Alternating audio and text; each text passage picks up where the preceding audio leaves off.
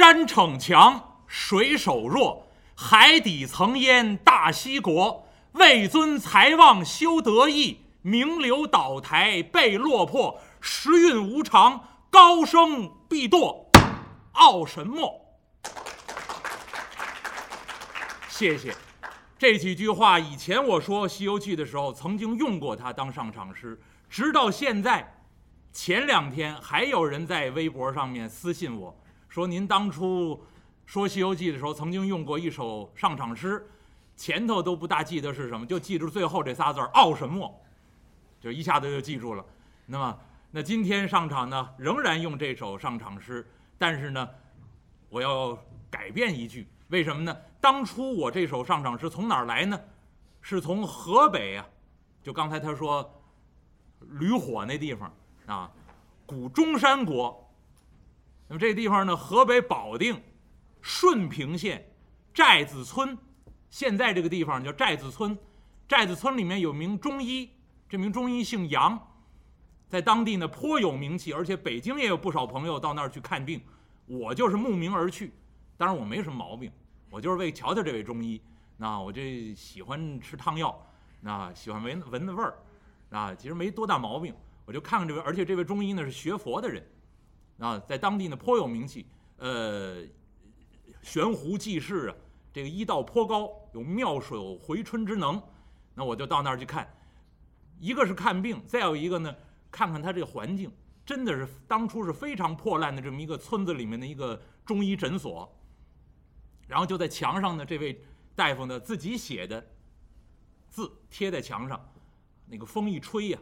时间久了，破破烂烂，然后我就在墙上发现这么几幅字，其中一幅就是这这首上场诗。那山逞强，水手弱，海底曾淹大西国。位尊财旺修德意，名流倒台被落魄。时运无常，高升必堕，傲神没。当时我在墙上看见这几行字，就凛然一惊，就记住这句话。但是回来当时也没有笔，也没有纸，也没也没有把它完完整整记下来。回来脑子里面有点印象，正好赶上说书，就拿它来当上场诗。可是呢，我中间改了一句，就是当初拿它当上场诗的时候呢，我说“山逞强，水手弱，水滴曾穿石头过。位尊财旺修德义”，这后面都一样。那今天呢，从来说这个《西游记》，再拿这个傲什么来当上场诗呢？那么这这段时间我就发现，这不是古人写的。这是现代人写的。一九九九年，一位现在的居士写的叫《居士歌》，也叫《清新歌》。据说这位先生呢姓赵，叫赵文竹，不是赵文卓啊。哎，这位据说是当代的一位隐士，就住在北京郊区某个村落里面，呃，是也是一位很好的一位学佛的居士。他写了几十首这样的清新歌、居士歌，其中一首。就是这山逞强，水手弱。那人家的原文，我后来查到，不能给人家乱改。那当初记忆的没那么准确。那那么后来我查到人家写的这个《清新歌》的原文，那么还把这第三句呢按照人家原文来念。那山逞强，水手弱，海底曾淹大西国。那这句话跟咱们这部书呢有很大的关系。怎么说呢？其实这就是佛家的一个非常关键的一种智慧，叫什么叫世法无常。世间这些法没有永恒存在的，那山如何强势的，水如何柔弱的，但是当年高高在上、富甲一方的一个国土，如今呢沉入海底，海底曾淹大西国。位尊财旺修德义，您说官场也好，有多少所谓大老虎是吧？您这一两年您见得多了。可能前几个小时还在台上，做报告、视察、指指点点，过几个小时您再一看，阶下之囚，这样的例子太多了，不用给您细数了。位尊财旺，有钱又怎么样？转瞬之间可能流落街头，分文无有。再加上那些名流，那尤其演艺界大腕儿，这两年你也看看，当年有名气的人，那。转瞬之间，身败而名裂。所以呢，名流倒台被落魄，时运无常啊。高升必堕，升得多高算高呢？总有掉下来的时候。最后这三个字“傲神莫”，您拿自己生活中的例子来看，比比皆是。拿鄙人说的这部书来说，这部书里面的孙悟空到现在就属于高升必堕，高到什么程度？叫齐天大圣，与天相齐了，到头了吧？还不满足，还要肆意妄为。这就应和佛家说的“时运无常，高升必堕”。傲什么？尤其孙悟空出生地东胜神州傲来国花果山水帘洞。这个傲来国，您看《西游记》编得多好！孙悟空在整个《西游记》里面象征众生这颗心。孙悟空的出生地东胜神州傲来国，众生这颗心呢，未经修行之前叫心高气傲，这颗狂傲之心难以收束，肆意妄为。上礼拜跟您说啊，上上个礼拜。上周停了一场，稍微给您补叙前言。这孙悟空遇见劲敌了，二郎显圣真君奉玉帝之命前来收妖。孙悟空大战二郎神，来了个海陆空大比赛，比赛这个变化之法，变鸟变鱼变蛇变鹤，最后孙悟空变土地庙，二郎神打算踹庙。把孙悟空吓坏了，使了个隐身之术，逃出天罗地网以外。托塔天王李靖拿照妖宝镜一照，告诉二郎显圣真君：“这妖猴啊，逃到你的老家四川灌州灌口，你那二郎显圣真君庙里去了。你赶快去抓他。”这位二郎显圣真君赶紧带着自己手下梅山六兄弟，离开东胜神州傲来国花果山，赶往自己的老家。灌州灌江口，到了灌灌州灌江口，二郎显圣真君庙外，把守庙门的鬼族啊，这儿有鬼族啊！二郎神一看，我来问你，可曾有齐天大圣来过？爷爷，没有看见什么大神呢，有一个和你长得一样的爷爷在里面呢。二郎神一听，哈哈，准是这泼猴变成我的模样。二郎神不容分说呀，高举自己三尖两刃的罡风，迈大步从庙外就进来了。那么孙悟空，正是孙悟空变化成二郎神的模样，坐在这个二郎显圣真君庙里头，正查账呢。手下这些鬼卒不辨真假呀，这些鬼卒一看穿的戴的模样都跟二郎神一模一样，那哪辨认出来？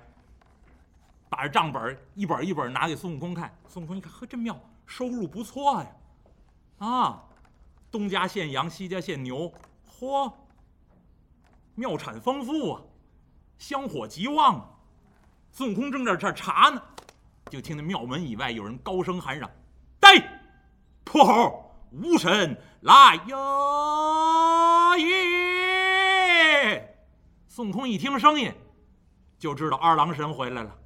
真二郎神回来了！嘿，孙悟空把这账本往桌上这么一扔，用手一指庙门以外：“二娃子，你这个苗子不错，归搁老子我的了。”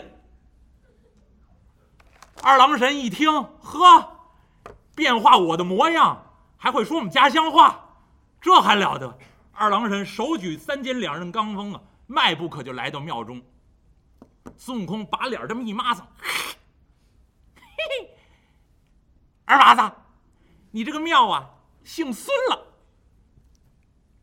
二郎神呢，勃然大怒，罡风一举，刀带风手，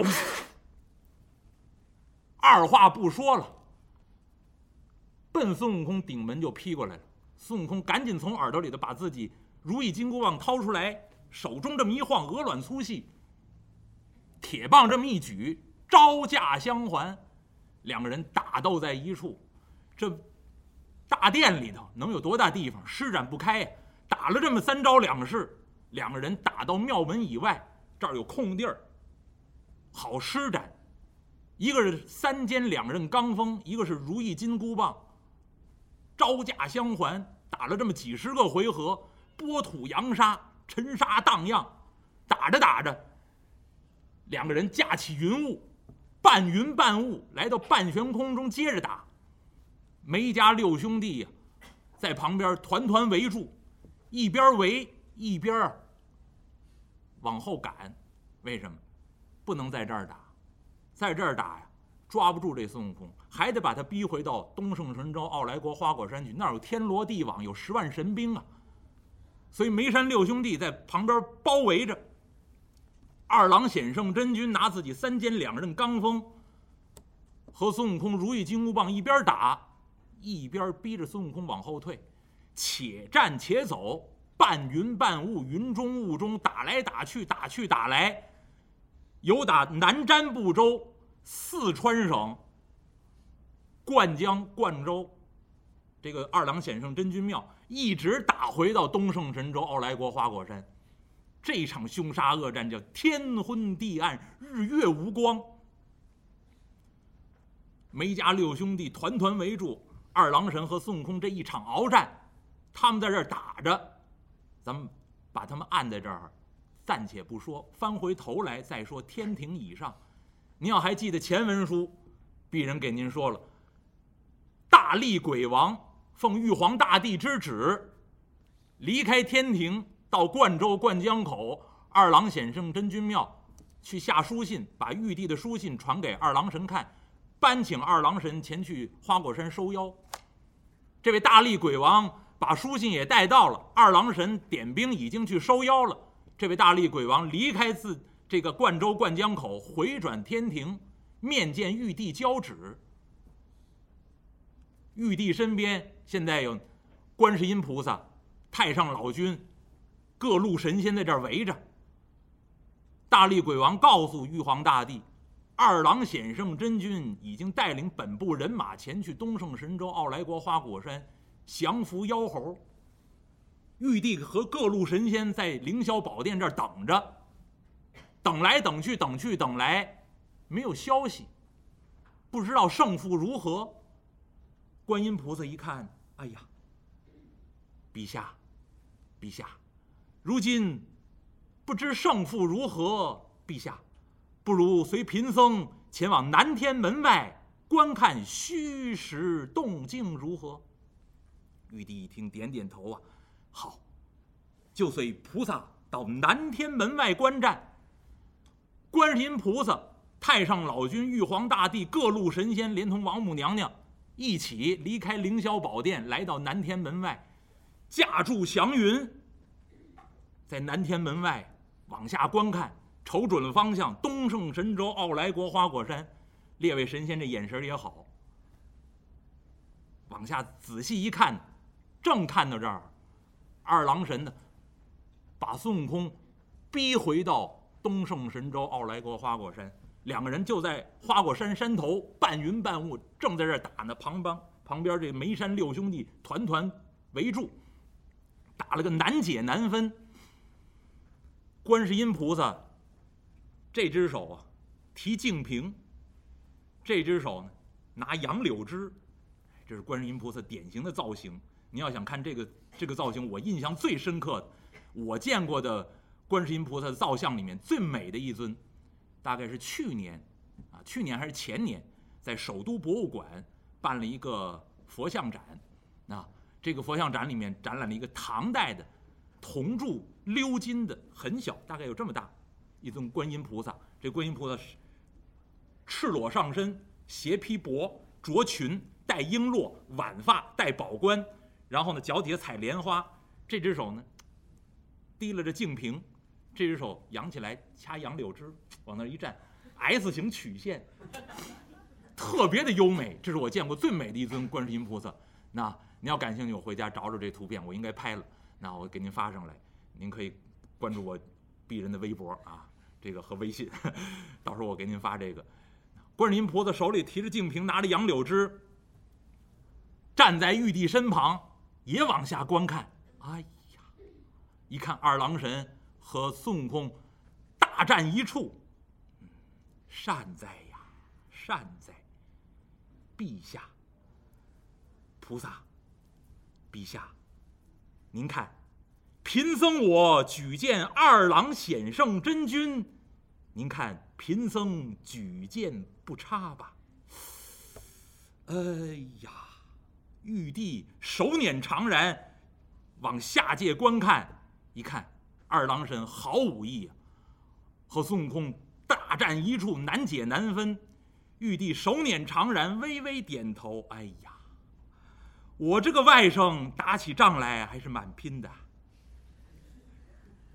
陛下，您看，这二郎显圣真君与这大圣打到一处，一时间难分胜负，真是棋逢对手，将遇良才。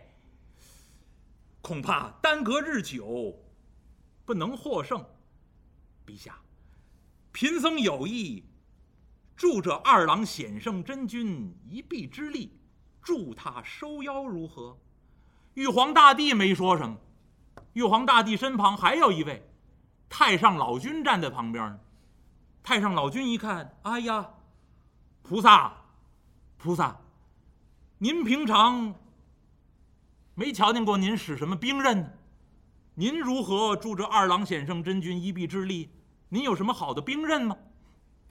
哎呀，菩萨一看，道祖，贫僧向来不用兵刃。贫僧要助这二郎显圣真君一臂之力。哎呀，菩萨低头一看自己手里面，这只手杨柳枝，这只手净瓶，把这净瓶一提呀，道祖，贫僧。把这净瓶打将下去，不能要那妖猴的性命，但是打上他一瓶子，把他打晕，也能助这二郎神一臂之力，助他降妖。太上老君在旁边一看，哎呀，菩萨算了吧，菩萨呀，您那个瓶子是瓷器，您把这瓷器扔下去，啐他一瓶子。这要打不着这孙猴子，打在他那铁棒之上。